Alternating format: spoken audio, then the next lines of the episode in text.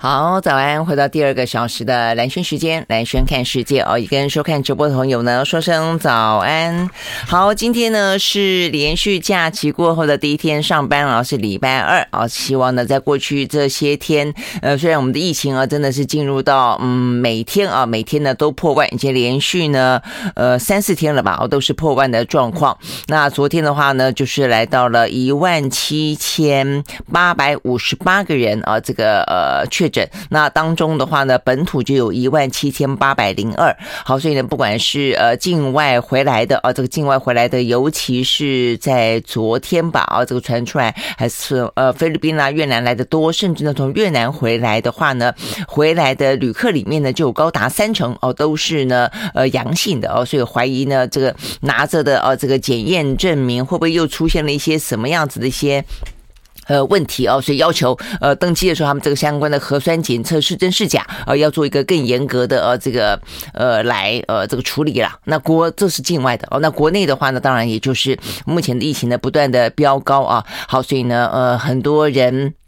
都呃不是那么敢出门，呃，那或者是说呢，呃，很多人就是急着出门呢去进行快筛或者 PCR 的检测啊。那我想不论是哪一种选择，总而言之，呃，这个在心情上面一定要放轻松哦。事实上，免疫力跟心情也是会有关系的啊。我想增加免疫力是在呃所有的呃这些相关的防疫作为之外啊，这个对自己来说，呃，算是一个最好的呃也最必要的照顾，在这段时间。好，所以呢，在过去这个。呃，这个三天啊，这个相关的假期可能算是一种压力测试吧。呃，接下来的话呢，呃，母亲节又是另外一个呢高峰哦。那所以，呃，对于这个跟母亲过节，尤其母亲通常可能来说年纪会比较长一点哦，所以呢，这些部分可能都要特别的注意啊。好，那呃，先看看今天的天气啦，因为呢，过去这个周末我觉得也是因为天气比较凉的关系，在北部地区哦，所以呢，大家也都待在家里面的比较多。好，所以呢，呃，过去这个周末呢，还蛮。多事的啊，这个就呃天气凉，可能对出游来说也没有太大的兴致。然后就这个疫情高也是一样。那再来的话呢，还有五一啊，这个相关的嗯台铁啊，这个相关的罢工抗议。那但是也因为出门的人少哦，所以呢这个罢工抗议用呃不加班的方式啊来进行，呃效果反而就没有那么的大。不想这些都是在过去这个周末啊发生的事情。但不论如何，希望呢。你都是啊，这个平安无恙的啊。好，那这个今天的话，出门的时候，呃，天气会慢慢的，呃，这个等于是趋于平缓，呃，水汽呢也会减少啊。所以呢，在过去这几天，因为东北季风哦所带来的哦，这个在北部有比较大的雨势，而且呢，天气真的还蛮凉的哦。在今天。呃，台湾的早上哦，这个低温也还是蛮冷的。那呃，这个是在大甲才十三点五度，好，所以很多的衣服呢，本来收起来的都要再拿出来穿了。好，但今天的话呢，温度会比较明显的回升。然后呢，雨势的话呢，因为东北季风减弱了，所以雨势是比较低的。但是呢，呃，因为南方云系啊，这北移的影响，所以呢，南方云系带来的一些下雨也有。但是这部分的话呢，比较集中在啊，由南往北移，比较集中在东半部地区。好，所以今天东半部地区的这个雨势呢，是来的比较大的哦，这个但是是重点是受到东呃南方雨系的影响。那另外的话呢，呃，就整个呃这个天气来看的话呢，温度回升，呃，降雨几率的话呢，就是水汽会减少啦。哦，简单来说是这个样子。那偏向于在我们刚刚讲到东部地区跟山区哦，是这个情况。好，那这个温度部分的话呢，在今天白天，桃园以北跟东半部地区呢，大概还是微凉，是二十一到二十三度左右。那新竹以南的话呢，是二十五到二十七度左右呢，感觉比较舒适，也没有到先前南部这么的。热啊，好，所以呢，这个今天的天气状况啊，大概是这个样子，就是雨势啊是稍微减缓的，水汽也减少的，温度呢是回升的。好，那这样的一个天气状况呢，在今天出门的时候提供给你啊，所以呢，还是呃带件比较薄的呃长袖的呃这个衣服可能会比较好一点。那再来的话呢，降雨几率啊呃也还是有啊，只是说比昨天少一些。OK，好，那接下来的话呢，就是母亲节，母亲节的呃状况，目前看起来又有锋面会接近，所以呢水汽会再增多，而且呢降雨的范围会再变大。好，但是这是下个周末的事情了。OK，好，那这是呃今天的。天气状况提供给出门的你啊。那另外的话呢，疫情我想是大家最关心的。那现在全球的疫情的话呢，也因为全世界啊，呃，这个相关的疫情都在趋缓当中。我最近还特别看了一下啊，这个全世界的话呢，目前最明显的。呃，上升的国家应该就是台湾了哦。这个台湾呢，在过去七天当中，有一些呢零零星星的国家的话呢，它是逆势上扬的，就是疫情呢目前才飙起来的。但是呢，比例来说的话呢，都没有台湾高。台湾的话呢，在过去七天啊，呃，疫情飙高的成长率是百分之两百四十八。呃，用这样子一个幅度呢，呃，就是等于是每一个礼拜，每就是他们通常会统计七天啊这样的一个状况嘛，就是这七天比。起前七天前一个礼拜呢，增加多少？那我们是增加呢百分之两百四十八。那其他的一些呃国家也有增加很多的，但是都一些比较小的岛国，比方说什么呃富居啦，就斐济啦，呃有一些太平洋岛国看起来是这个样子，但是呢，像台湾呃都是以每一。一万多的人哦，这样的方式增加的呢，大概就是台湾呢是最高了。那另外的话呢，比较大的国家的话呢，也还包括了南非啦。南非的话呢，在过去这个礼拜看起来的话呢，它的疫情升高的状况呢，也是哦比较明显的。但是它的升高的比例比起前七天是百分之五十几哦，但是台湾是两百四十八。好，所以呢，等于是全球很明显的这个趋缓。呃，那台湾的话呢，现在已经。才升到哦，你这个就是每天看，大概来说的话呢，现在呃大概顶多顶多哦，这个是有十个国家呢是破万，但台湾的话呢，现在已经哦都是其中之一了。像是今天的数字的话呢，全世界啊目前有通报的，当然通报的人呃国家也越来越少了哦，你已经决定跟病毒共存了。那目前呢，就通报的国家来看呢，只有七个国家呢是破万。那这个七个国家当中的话呢，分别是澳洲三万一，德国两万。意大利一万八，美国两万四。那在亚洲部分部分的话呢，剩下日本跟南韩，那再来就是台湾哦。所以呢，连日本、南韩其实也都明显趋缓。前段时间我们在看日本、南韩的时候呢，是全世界趋缓，亚洲部分的话呢往上升。但目前就亚洲部分的话呢，也已经慢慢慢慢度过高峰了，也都是呢在趋缓的状况。但是呢，独独的目前看起来是台湾往上升。好，所以呢，这是一个我们大概要知道啊，这个在相对于全球的疫情来说。我们的位置在哪里啊？那我想这也是为什么，呃，越来越多的公卫专家就是说，这是目前台湾的呃风险啊，就是台湾目前看起来真的是很干净啊。那但是就全球，如果呢疫情呃这个要共存，都要陆陆续续开放之后啊，台湾呢呃其实除非我们不不开放。那么继续锁国，否则的话呢，呃，那么干净的每一个人，那么干净的社会里面，其实面对到的疫情冲击是更可怕的啊。那所以我想，这是为什么这段时间开始放？我想这个放的原因也是慢慢慢慢的要去跟世界、跟病毒共存的这个状况接轨啊。好，那所以呢，对台湾来说。这段时间已经进入到了指数型的呃成长，我想这是蛮明显的啊。这个每一天都会以上万的方式来成长。好，那这个呃成长的部分，在昨天的陈时中也在不断的啊这个上修我们目前可能染疫的状况跟对于染疫的预估。我想这部分大家要做好一些心理的准备啊。那呃陈时中昨天的说法是说呢，单日新增确诊最低的啊这个嗯过去不是讲到他曾经讲过说是呃这个一万。万多，然后呢，呃，柯文哲说五万多，然后陈时中说五万多，柯文哲又说十万多。好，那昨天呃，这个陈时中最新的说法，分低的推估、中的推估跟高的推估哦。那这个最低的话呢，单日新增会十万；中的话呢，十五万；高的话呢，会单日新增二十万哦。所以呢，这个推估的数字真的是很吓人啊。那所以呢，现在。陈总也讲明了哦，说不是朝清零的方向走了哦，呃，也不偏向于严格管制了哈。但是我想，我相信这个不严格管制已经越来越清楚了。甚至的话呢，我们现在等于是每天每天飙高的啊，状况也非常呃这个。数字啊很吓人，那这个阳性率的话呢，在昨天看起来哦，因为五一劳动节，可能很多人哦有空了就都出去塞，说呢五一劳动节那天全国的 PCR 的阳性率高达九成三呃不三成三九啊三成三九，意思就是说呢。呃，大家就去筛，去筛的话呢，一筛出来就接近三成多、四成的人都是染疫的哦。那这个染疫的话呢，大部分是在北台湾哦，所以台北、台呃新北跟桃园就占了七成以上。好，那我想呢，这个目前看起来呢，比较呃这个比较值得担忧的状况，我觉得至少有两块了啊。就像是一开始我们在说，呃，这个政府啊，这个嘴巴说要共存，事实上的行动上清零存在的矛盾，这个是当初一开始，后来终于啊。这个政府就是接受了这个嘴巴说的哦，跟行动上面趋于一致。但现在有另外一个呢矛盾点存在哦，就是说我们现在的话呢，虽然讲说这个呃，在过去这几天啊，这个医院爆出哦，这个大家急着去塞，然后呢，呃，通通。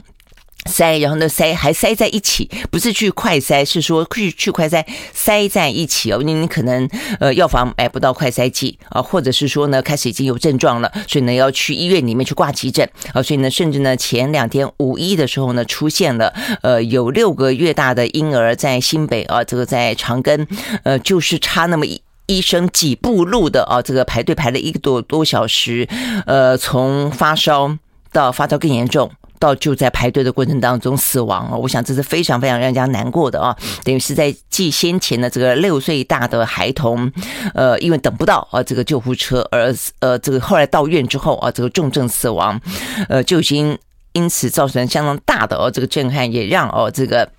相关送医的呃这个 SOP 呢进行的必要性的改变。那现在的话呢，又出现另外一个非常大的问题，你怎么会让孩子呢到了医院，因为因为排队塞，而且排队塞到底是排队，他他没有分流排吗？怎么会？我当然可能是因为急诊的关系了哦，所以你到底呢是因为呢呃新冠肺炎很急，因为现在孩童呃的病症转急的，就是他是病情急转直下状况非常的明显啊，所以呢跟其他的只是要去快筛的人塞在一起。I like 回到蓝轩时间啊，所以呢，讲到这个台湾的疫情啊，目前的话呢是全球啊这个第七，目前有通报的话呢是第七啊这个严重的国家，而且目前呢是破万的啊。呃，过去这几天呢，每天都以一万呃六七千人的速度来往上升啊。那这个陈志忠昨天说，如果严重的话呢，可能会未来呢单日新增要破二十万啊，一天就二十万，这真是很可怕的哦。呃，OK 好，所以呢这个接下来的话呢，如果说这么高的比例的话呢，染疫时间又是非常。的快的话啊，就担心说呢，虽然啊，这个目前看起来无症状跟轻症的是居多，但是呢，当中的话呢，如果说分母这么多的话呢，其实分子里里面来看的话呢，呃，这个重症啊，这个中重症跟死亡的人数的话呢，必然的会造成呢这个医院里面的相当大的压力哦。所以呢，我想过去这几天看到呢，大家呢在医院外面的大排长龙，呃，这个急诊的部分的话呢，哇，这个人满为患，呃，所有的人都塞在一起啊，有呢，呃，一般的。病症当中需要急诊的，有因为呢，呃，这个快筛以后呢，呃，有这些症状出现了，担心呢转为中重症而去急诊的，比方说我们刚刚讲到的这个前两天在新北市的这个。六个月大的呃婴儿，那也有那种说纯粹没事，只是想说呢，应该反正呃我买不到快筛剂，那现在医院呢也有啊这个提供的快筛，所以就去快呃急诊快筛的也有哦，所以所有这些人通通塞在一起啊，我想这是过去这几天呢呃这个台湾的这些医疗院所所碰到的一个状况，所以呢这个状况真的必须要去解决啊。那目前台北市的话呢是很清楚了，我觉得这部分柯文哲呢讲的蛮清楚的，就是说你是阳性了再去医院筛啊这个。PCR 不是随便你的一边一般人都可以做，或者都需要做的哦。就是说，你快筛先快筛是阳性之后再去哦，相当程度的就可以先降载了。那避免我们刚刚讲到的哦，这些急诊塞爆人了哦。那真正呢该去急救的呢没有急救到，那反而是呢一般的话可能没有那么急的。混搞乱了哦，这个整个的哦这个呃急诊的中心哦，我想这个部分是蛮呃，在过去这个呃礼拜当中蛮糟糕的一个现象啊，所以我觉得这是一个矛盾，就是一方面的现象是呢，呃医院里面的急诊塞爆人了，大家都要去快塞的样子，但是呢另一方面的话，我们看媒体也报道，我前几天在整个疫情起来的一开始，我就有特别提醒，因为我听说身边啊确实是有一些朋友是这样的，就是说他们啊事实上是。公司也要求哦，就快塞，但是呢就不通报。那所以呢，这个媒体也报道，目前来看的话呢，是民众不想塞啊，医护不敢塞啊，怕一塞就塞出很多人来，现在几乎呢每一个呃这个公司每一家呃每一个地方啊，几乎你真要塞的话呢，都是陆陆续续越来越多人啊，包括连总统府传出十三个人染疫，我刚才看到呢这个。呃，台北市哦，这个市场处的处长啊也染疫，这边才说呢，北农现在决定从今天开始啊，要改成呢以塞代隔了，否则的话再塞下去，如果一塞就框裂的话呢，就没有人要上班了啊。所以我想这是为什么呢？在呃两个很不一样的世界哦，在医院里面看起来好像大家都要急着去塞，但在整个社会当中却有另外一群人的话呢，呃，可能是不敢塞，或是塞了以后呢不通报。那我想，为什么会有这么矛盾的、那么极端的一个状况？这要回过头来，我们要讲我们的政策了啊。到目前为止的话呢，在过去这个周末，很多的工位专家都在建议啊，如果说我们预估第一个就方向性来说，台湾是要跟世界接轨的，台湾呢是要跟病毒共存的。好，只只是说我们希望。走得慢一点，不要走那么快。好，所以意思就是说呢，走得慢一点点，就代表说你一些防疫措施还没有那么快，通通都都不要。但是呢，你你要怎么样子放，陆陆续续依序放，要先放什么？如果到目前为止的话呢，都已经每天啊，这个筛检出来是一万两万这样的人数的话，如果一筛出来一样是要狂列。框里一样是三加四，所以很多的一些工业专家说，你们要考虑呃零加七啊，那就是因为到目前为止的速度，你说要慢，并没有慢哦，所以没有慢的状况底下，框列的人也不会少。那如果说你框里一样那么多人，一个公司搞不好有那种台湾很多小企业十个人的、二十个人的。啊，这个一下子整个公司可能就没人了。那如果说就算公司大一点的，这也是整个部门啊，会会造成相当程度的停摆啊，或是瘫痪。那所以这样子的话呢，大家就啊，干脆那如果这样的话，就不要筛。啊，免得塞出来的话呢，太紧张哦。所以这边的报道是讲到说，连医院都有这样的一个状况，说针对呃不敢塞哦，就说呢，呃北部某家医学中心的急诊科的主任说哦，他们单位大概有十分之一的同仁确诊，但是呢，只要一有人确诊，就要重新排班。所以原则上来说，大家呢就已经开始有一种很奇怪的气氛跟默契，就是那就不要塞好了。那如果真的要塞，你要塞好好，那请你告诉你的长。长官啊，因为你要你要让你长官知道，长官才可以。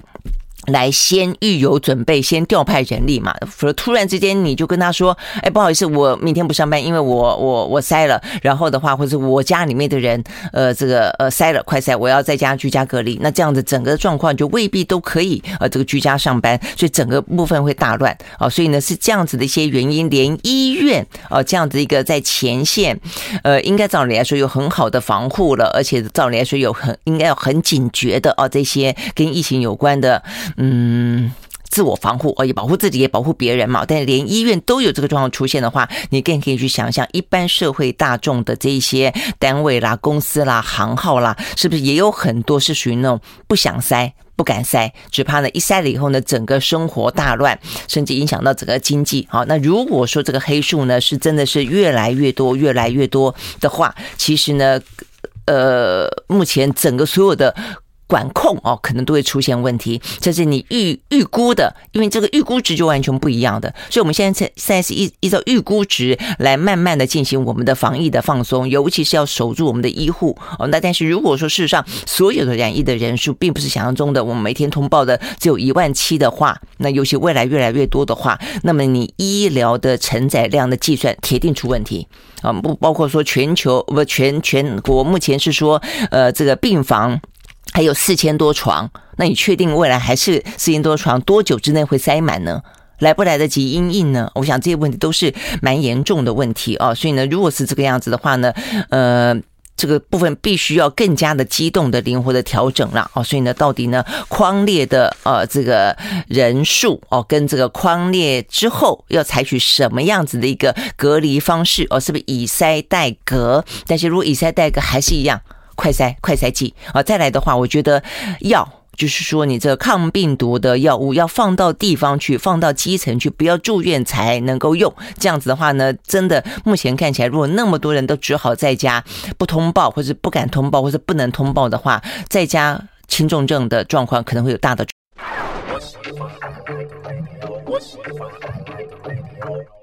好，回到蓝轩时间啊，所以目前我们看起来的话呢，整个的政策呢都在追着疫情跑了啊。但是呢，目前显然的啊，这个疫情的状况也超乎啊这个指挥中心目前的一些相关的宣布。我觉得这个可能防嗯，这个指挥中心的想法要再超前一点，不要过度的乐观啊。就是虽然我们心面对这个疫情的时候呢，心情啊要放轻松哦，但是在政策上面的话呢，我觉得料敌还是要从严的了啊。所以呢，先前其实呃，光是这个预估的人数啊，这个陈时中就几乎每天都在修正啊。所以呢，呃，代表的就是说，很可能我不晓得我们跑的数字啊，是不是过度乐观，还是他觉得他讲的保守一点，不要吓大家。但事实上的话呢，疫情确实是这样的一个指数型成长的话，就代表说呢，你的数字如果预估的不对，你的因应的政策就不会对。哦，那所以因应的政策不会对的话呢，相关相关该要准备的一些武器跟工具就不会充足哦，所以我们不断的在讲快筛剂也好，包括这些抗病毒药物也好，哦，就你买的都不够，那现在突然间要因应，当然不够。所以大家只好跟着你着急哦，我觉得这个部分真的是很糟糕了哦。那但是现在看起来还是有点太慢啊。比方说，我真的觉得目前呃阳性哦，快筛阳性才能够做 PCR 这件事情，台北市就做的比较快比较好。那现在的话呢，呃台北市还打算提高住院的门槛，就是说呢，先前是快筛才能够呃阳性才可以做 PCR，现在呢，就算你 PCR 的话呢，你得要啊这个呃重症的状况的话，就是你的条件必须要去符合才可以住院啊。所以呢，现在我们刚刚讲到了这个呃。医疗的量能没有想象中的啊来的这么的充裕啊，目前看起来呢，可能住床率啊还有一半，但是这个一半呢，多快之间就会被塞满，因为呢，目前看起来，虽然我们刚讲到呢，北北桃哦，这个占了。呃，里面的七成啊，那呃，这个阳性率很高，但是呢，光光台北市的七大筛检站，昨天的阳性率就已经百分之六十四点八了啊，所以呢，这柯文哲用遍地烽火来形容，所以他宣布啊，这个即日起呢，各大呃医院在北部哦，这个必须要提高住院门槛，必须要有立立即危险或者需要用到氧气的病人才可以住院啊。那呃，OK，新北市则希望中央尽快的来核定居家隔离的。的转型计划再拖下去的话呢，可能医疗就要崩溃了哦。所以呢，嗯，等于是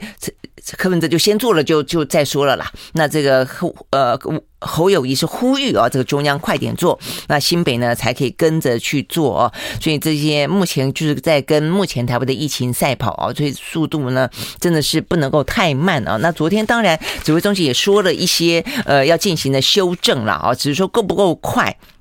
他这边也包括说，跟着啊，这个双北来宣布说呢，快筛阳性才可以做 PCR。那包括呢，地方政府啊，希望能够加开社区的筛检站，包括呢，急救的责任医院，希望能够开设防疫的门诊来分流啊，不要通通挤在一起，哪些是防疫的，哪些是一般的啊，等等等。那再来的话呢，鼓励诊所投入 PCR 的检测，就不要说做 PCR 都塞到医院里面去。我想这跟我们讲到的过去这几天医院啊，这个挤满了要去做。这些 PCR 的人有关，好，那再来的话呢，也请医院呢启动降载的应变机制等等啊，包括调度人力啦、进行裁剪啦、通报啦等等。好，但是不论如何啊，目前看起来基层的卫生。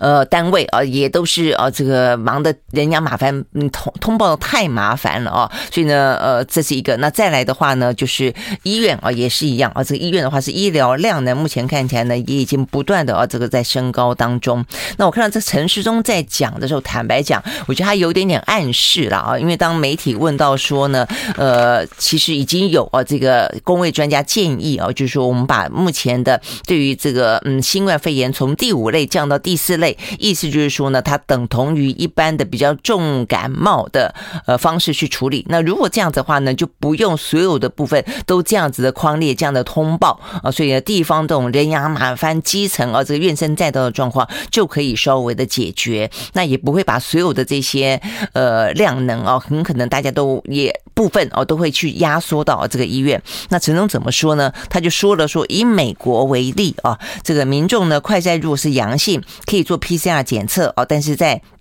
基层就可以做。然后你不想检测，就在家休息五天之后的话呢，戴口罩可以出门啊。他说呢，染疫到了一段时间，就会呢走上这条路。台湾呢也逐渐在走，所以意思是什么呢？是他默许大家快筛如果是阳性，或者说不想检测就在家休息，是这个意思吗？就不要通报。一个是你在家检测是呃阳性，那是阳性就不要通报，或者你自己觉得不舒服就不要检测，不要检测就算了，就在家休息五天。他他他描述以美国为例是这个意思嘛？啊，那如果是，我觉得你就说哦，要不然你就说啊，以美国为例啊，所以呢，所以是不是要这样做？那那那那，所以我想这个部分都会影响很大的。你中央如果是这样的个态度的话，那比方说，如果说快三阳性。直接就在家休息五天，就不要出门，也不用通报。那这样的话，地方就不用这样子搞得人仰马翻了嘛？哦，但是你的快筛机就要够哦。但是如果说你连说检测也不用检测，哦，不舒服了就在家，然后就戴口罩，五天之后出门。那那又是另外一个局面了哦。但是如果是这样的话，那么多人都在都在家，那你就要有一个非常充分的一个机制，就是如果在家，多数在家，因为现在很多的呃染疫的进程走得很快，这是另外一个重点，那就是包括孩童，孩童呢到目前为止的话啊，这个已经有一万八千一万八千六百四十七名十二岁以下的儿童染疫了。那目前看起来好几好几例，不管是上个礼拜的六岁的孩童，包括前两天的六个月大的婴儿。死亡，它都是很快速的啊，这个染疫的进程转得非常的快哦。那所以呢，如果这部分的话呢，如果转得很快的时候，送到医院的机制够不够快速，能不能够衔接得上啊？这一部分就是另外，如果当你那么多人在家的话，在国在国外像日本、韩国，在那段时间高峰期，就很多是在家死，就突然之间你就在家，但是呃，快乐缺氧也好，等等状况也好，孩童转病程走得快也好，都出现了一些呢不。不希望遇见的死亡的状况，那这本又是另外一个必须要去提前应应的哦。所以我想这一部分都是啊每天每天都是非常的急，都要等你中央哦要去政策拟定下来，底下才可以去做嘛，而且方向才会去对。OK，好，所以呢，这边讲到儿童的部分，我就要讲说，儿童从这一两天开始陆陆续续要开打了。那呃，这个台北市啊是五月五号正式开始开打，新北市是今天开始开打。那在昨天的话呢，包括像是桃园啦、彰化啦、高雄啦，呃，这些地方的话呢，就是陆陆续续开打，但是呢，首日接种率并不高。那呃，这个。但是呢，台北市做进行调查了，说有意愿接种的有百分之四十六啊。但是接种哪一个呢？他是愿意接种莫德纳，还是接种呢这个接下来 BNT 呢？我相信啊，因为呢 BNT 就要来了哦，所以呢莫德纳也因此呢接种率低是可以想见的。但是休息会儿再回来。I like you.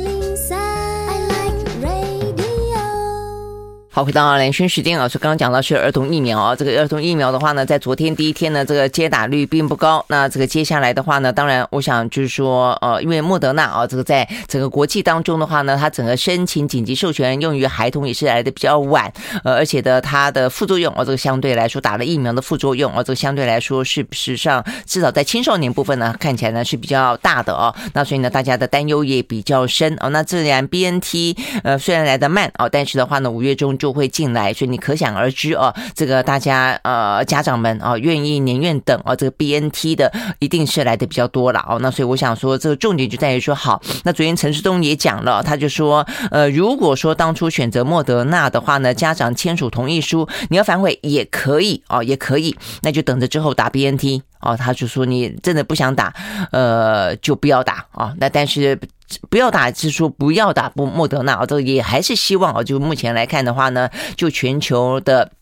整个数据，我们都不敢讲百分之百了啊。但就全球的数据来看的话呢，呃，青少年打疫苗，呃，这个儿童打疫苗，目前看起来他的呃打疫苗之后哦，所造成的轻呃这个重症。呃，死亡的状况的防护力，还是比你打了疫苗之后可能的副作用来的呃保护力来的更更强的啦，就等于是。利大于弊的哦，我想这个部分的话呢，是呃，包括指挥中心，包括公卫专家都还是不断的提醒的。但是对家长来说，当然哦，就是我还是觉得，就问一下医生，如果有任何的疑虑的话，好，那所以呢，目前看起来的话，呃，就是莫德纳，显然的哦，这个本来一开始看起来指挥中心是要催打的哦，这个催打莫德纳，呃，不晓得是不是因为现在手边莫德纳也多的关系哦，但是显然大家还是非常担心。那 BNT 如果说大家呢，目前家长都想要等哦，这个 BNT 的话，那 BNT 够。够吗？啊？我想这个部分是接下来防疫中心必须要必须要去思考的。如果说陈松也说了，如果你不想打莫德纳，就可以不要打的话，可以去反悔的话，那么接下来你 BNT 准备的够不够？我想这是另外一个问题哦。那再来的话，或者是说呢，如果说先打了莫德纳，那接下来第二季可不可以打 BNT？可不可以混打？哦，这是昨天的柯文哲提出来的疑问。那可不可以混打？国际之间是不是有这个相关的数据可以提供？是不是混打之后的效果比起单打某一种来得更好呢？哦，因为过去就成人来看是这个样子的，那孩童也是吗？我想这些部分的话呢，相关的一些指引哦，都应该要更。清楚，而且呢要更快哦，不要等到呃民众碰到了，你中央再反应。最好的状况就是你你政府专业科学应该想的比民众更快一点，呃，不是吗？OK，好，所以呢这个是另外一个呢讲到的。跟孩童有关的了哦，OK，好，那这个呃，目前看起来全球啊，这个疫情呃，相对来说呃，正在要飙上高峰的，那最严峻的实际上就是台湾了哦。那另外的话呢，大陆的话呢，目前看起来呃，上海的状况连续两天、两三天了，都降到万以下了哦。这个昨天的话呢，数字是七千多哦，所以目前来看的话呢，有八成的上海市民的话呢，都已经脱离了最严重的封控区了哦，转到所谓的防范区了，所以这是一个好消息。但是昨天呃，这个上海出现一个非常夸张的状况啊，有养老院呢把还有气息的呃这个长者啊老人绑在尸袋里面，叫殡仪馆来收，收了以后去火化啊，就当场呢被这个殡仪馆的人发现了啊，然后呢就是呃就是制止了。那就要把这个呃老人家给呃这个抬回去，那所以呢这个部分的话，上海官方呃这个火速调查，然后呢对这些什么民政局长问责，吊销了哦这个相关的这个养老院啊里面的医生的职业的证明证照就是了。OK 好，那所以大陆哦这个上海这一波呢养老院是很大的一个群聚感染大爆发的一个呃地点啊，所以对台湾来说的话，很多部分也都可以做参考。那再来的话呢？讲到疫情啊，这个对于大陆来说，重点影响就是在它的经济了啊。这个上个呃前两天，呃大陆公布了啊，这个全他们各个省份的 GDP，很显然的啊，这个几个疫情呢比较严峻的地方，他们的 GDP 都受到蛮大的影响的。这个当中包括吉林，吉林的话是前一波哦，这个疫情最严重的地方，它现在呢，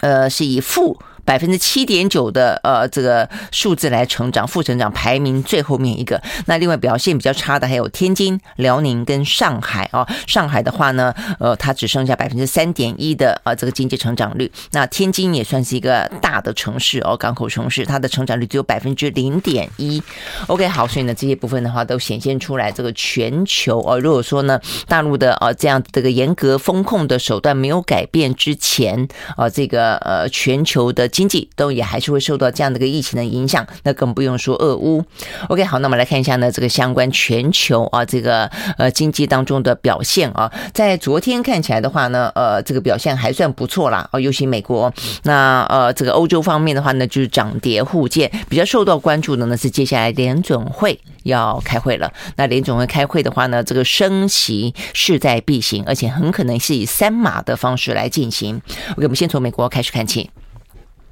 而在美国呢，道琼工业指数上涨了八十四点三点，收在三万三千零六十一点五点，涨幅是百分之零点二六。纳斯达克指数上涨一点六三点，S M P 五百呢上涨百分之零点五七。那啊，我刚刚讲说一点百分之一点六三啦。这个纳斯达指数，然后呢，费城半导体呢是涨了百分之三点五一。OK，好，所以呢，这是美国股市都是上扬的。那欧洲的部分的话呢，上涨的是英国，英国涨了百分之零点四七。那德国跟法国呢都是下跌的，呃，德国下跌了百分之一点一三，法国呢下跌了百分之一点六六。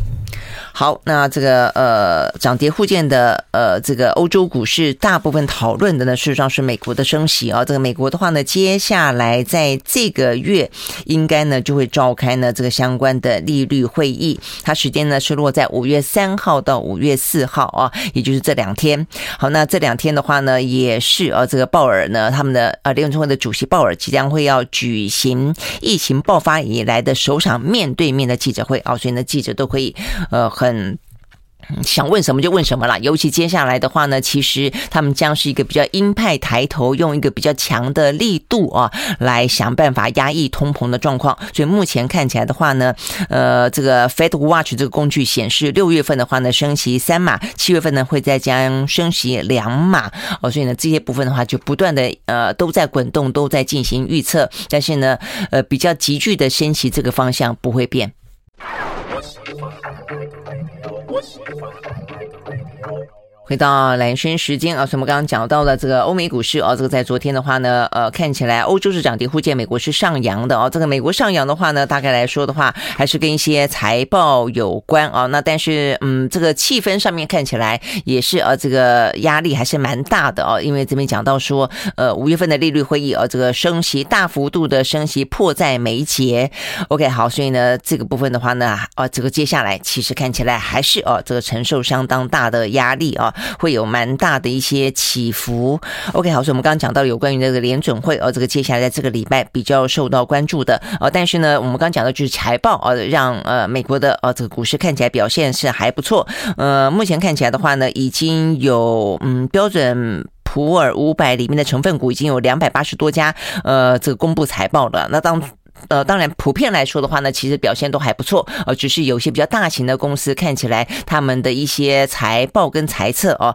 这个不如预期，或者是说他们的营收哦，获利的不如预期，因此呢，造成了哦，在过去这段时间，呃，有比较大的一些起伏跌宕啊。但是就整体来看的话，呃，面对疫情啊，这个即将嗯，对欧美国家来说了啊，即将在下半年呃，这个重新哦开始呢，呃，迎接正常来看，其实呢，这个韧性。还是蛮十足的，呃，但是现在，呃，但现在，另外一个变数呢，就是俄乌，哦，所以俄乌目前的这个最新的状况呢，呃，有几个了，哦，第一个就是。在这个联合国秘书长啊，他的一些穿梭底下，呃，虽然没有到停火，但是呢，在马利波这个附近确实暂时的拉开了一条人道走廊哦，所以呢，这个亚速钢铁厂里面的这一些平民，在昨天的话呢，有数百个陆陆续续的话呢就离开哦，但是的话，显然的这样的一个人道走廊打开的时间并不长，很快的又重新呢又开始呢交战起来了。OK，好，所以呢，什么时候呢这个人道走廊可以再开？里面的平民呢到已经疏散的呃，这个呃完完全了没？哦，都已经疏散完了吗？我想这部分的话呢，讯息目前看起来还不是那么的清楚哦。这是一个，就是说目前看起来呢，要他们完全停火，呃，是没这个希望的了哦。但是呢，至少让平民百姓的呃这个。呃，伤亡哦，这个降到最低，能够尽快的离开，我想这是目前所希望能够达到的。好，但是呢，在这样的气氛底下啊，这个比较特别的是，呃，美国的本来说要来台湾的哦，这个呃参议院的主席佩洛西，他没有来台湾，他去了乌克兰。哦，他在昨天的话呢，呃，算是呃这个呃。临时起意吧，就蛮蛮突然的啊，但很快的就飞抵了呃，这个乌克兰跟泽伦斯基见面啊，所以他代表的是美国人民、美国国会对于呢这个乌克兰的支持啊，所以感谢呢乌克兰呃为了自由哦，这个站在第一线为全球奋战等等。然后的话呢，呃，白宫啊，这目前的最新的消息也是说，他们说啊，这个拜登也想访问乌克兰，但是呢，目前没有这个计划。这话不是讲等于是没讲吗？过去这段时间了啊，在一开始战争发生的时候，呃，问到了这个呃，美国有没有政治人物，尤其拜登哦，去乌克兰替他们打气，他们是马上哦说这个没这个计划的哦。那现在显然的，经过了两个多月了，现在呢，俄乌战争哦，到目前已经进到了第六十八天还是第六十九天了啊？呃，看到这个呃乌克兰这样子浴血奋战啊，呃，为西方世界而打啊，这个。坦白讲，他其实我觉得某个程度来说，他都有点像是一个自杀炸弹客了啦，把自己身上绑满、绑绑满了啊，这个炸弹啊，就是替西方世界国家，让你替他自己啊去炸这个俄罗斯。呃，如果俄罗斯毁了啊，这个乌克兰大概也就是陪葬了啊，但是。好，不论如何哦，那这个显然的，西方世界的态度在这段时间啊，慢慢慢慢的转变啊，这个对于他不断的呃支持，除了口头上之外，武器也越来越多哦，除了防御的武器之外，攻击性的也越来越多。那现在除了佩洛西之外，哦，现在连拜登也说他很想哦，只是目前没计划。好，那这些呃真心诚意有多少啊？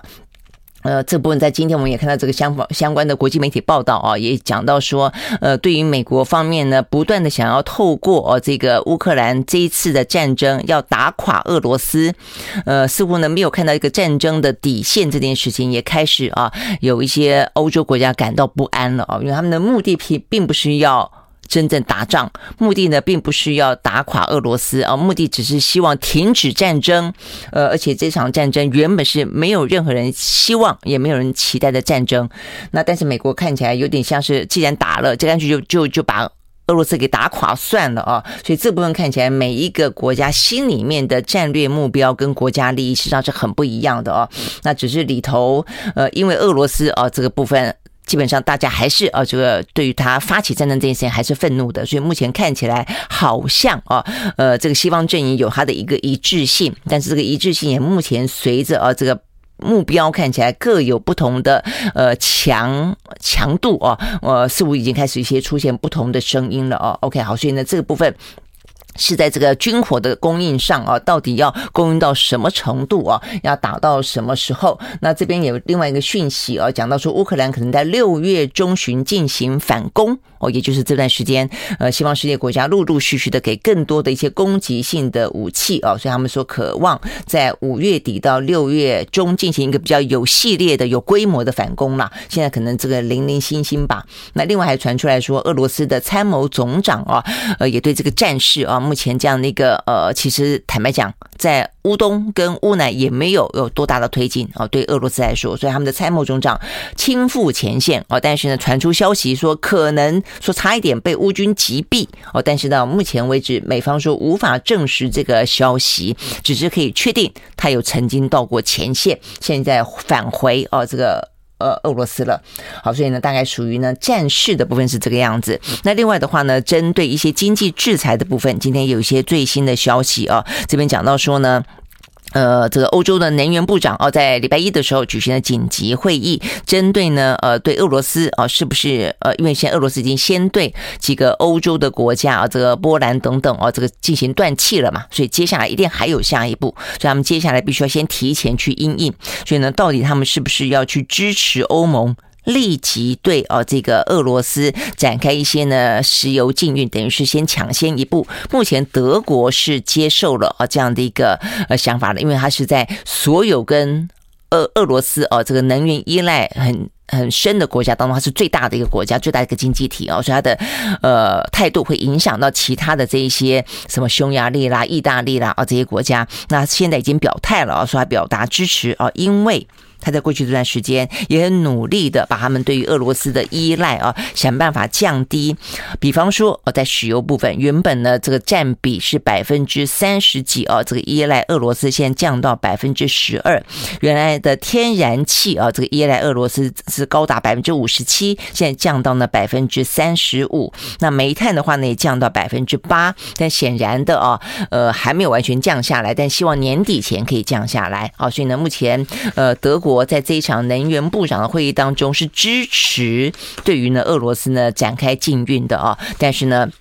这态度表达之后的话呢，现在压力变成在这个匈牙匈牙利啦、意大利的身上了哦。那因为呢，欧盟是采取共识决，所以呢，只要一个国家反对的话呢，就没有办法呃成功哦。所以我想这个部分的话呢，会对于未来这段时间全球的经济还有能源价格影响还蛮大的哦。那所以能源价格呢，在呃昨天的话呢是上扬的，有一部分涨了百分之一呃百分之零点四六，收在每桶一百零五。那纽约呃伦敦也是涨了百分之零点四一。时间到了，拜拜。